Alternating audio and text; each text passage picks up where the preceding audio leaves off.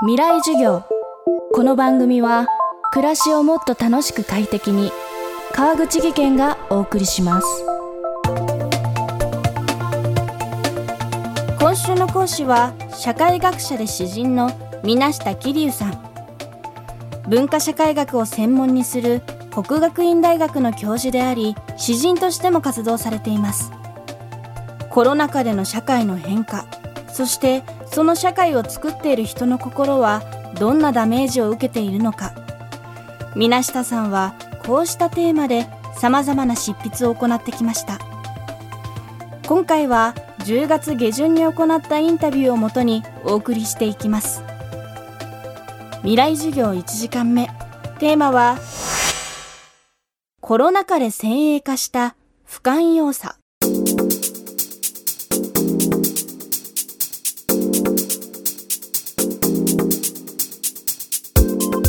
本社会ってもともとすごく不寛容なところがありますよね。異質な他者に対する排外意識がとても高い社会なんですよ。だから、それこそ県外ナンバー差別とか、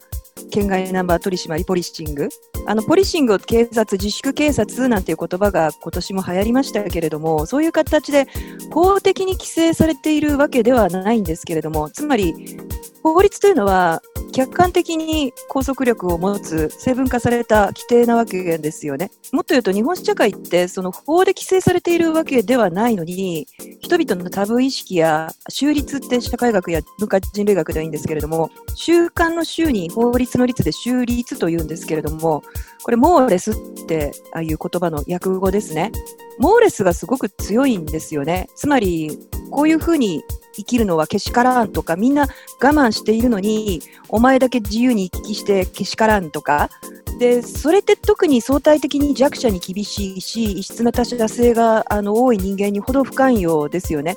で、考えたら、男性よりも女性、成人よりも子供とかがやっぱりすごく相対的にそういう眼差しにさらされやすくて、あるいはそこに元からいる人よりも、あの、異質なよそ者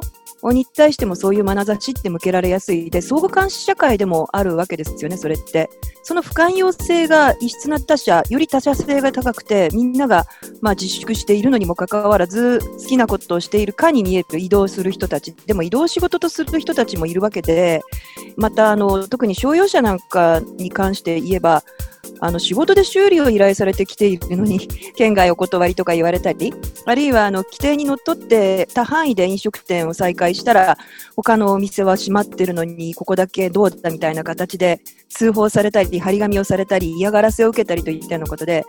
あのむしろそういう嫌がらせをする方が威力業務妨害だったりして法律違反なんですけれどもあの彼ら彼女らの正義感とでも言うのか、いびつな正義感ですけれども、その正義感の中からすると、けしからんことをしている人たちに注意している自分たちの方に正義がある。つまり不寛容である人たちの方が自分たちに正義があるというふうに思い込みがちなほどそれだけ相互監視の自粛的な要素がすごく強いでこれは法律で取り締まらなくても神の言ったことをお互いに内面化して、まあ、自粛して、まあ、お互いが取り締まってしまうという日本人のすごく嫌な側面を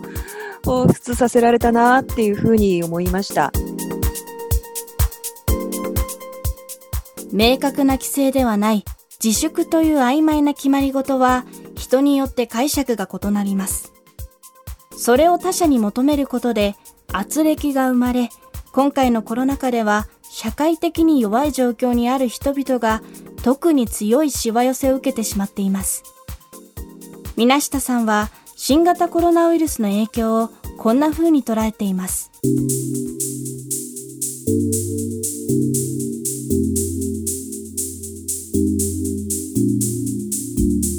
極めて新自由主義的な社会における病気なんだなという印象を強めました。これはまあ私が言ったというよりは、たまたま夫の社会学者の田中正人と話していて、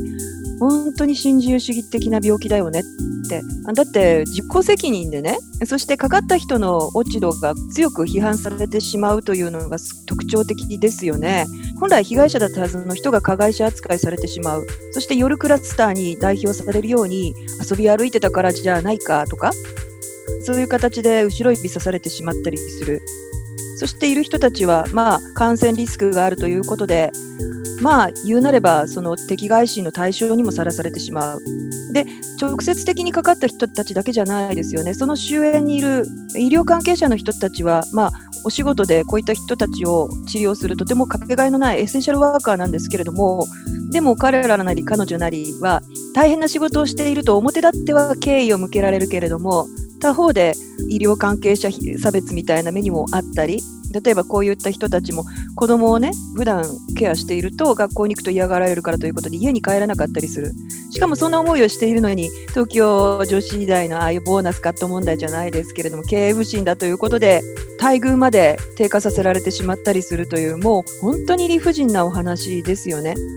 本来だったら感染症っていうのはみんなでこう協力してそしてあの加害者ではなくお互いが被害者であるということで誰も別に加害者も悪い人もいないわけなんですよね。なんですけれどもかかってしまった被害者が加害者化されていくっていうこの状況これもやっぱり自己責任や自粛を要請する機運ということと非常にリンクしているなと思います。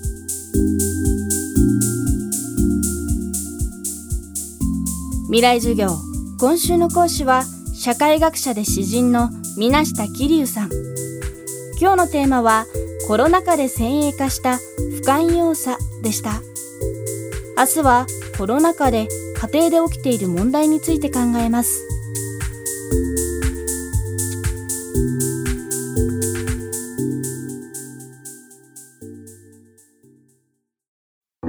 川口技研。階段での転落大きな怪我につながるので怖いですよね。足元の見分けにくい階段でもコントラストでくっきり。白いスベラーズが登場しました。皆様の暮らしをもっと楽しく快適に。川口技研のスベラーズです。未来授業。この番組は暮らしをもっと楽しく快適に。川口技研がお送りしました。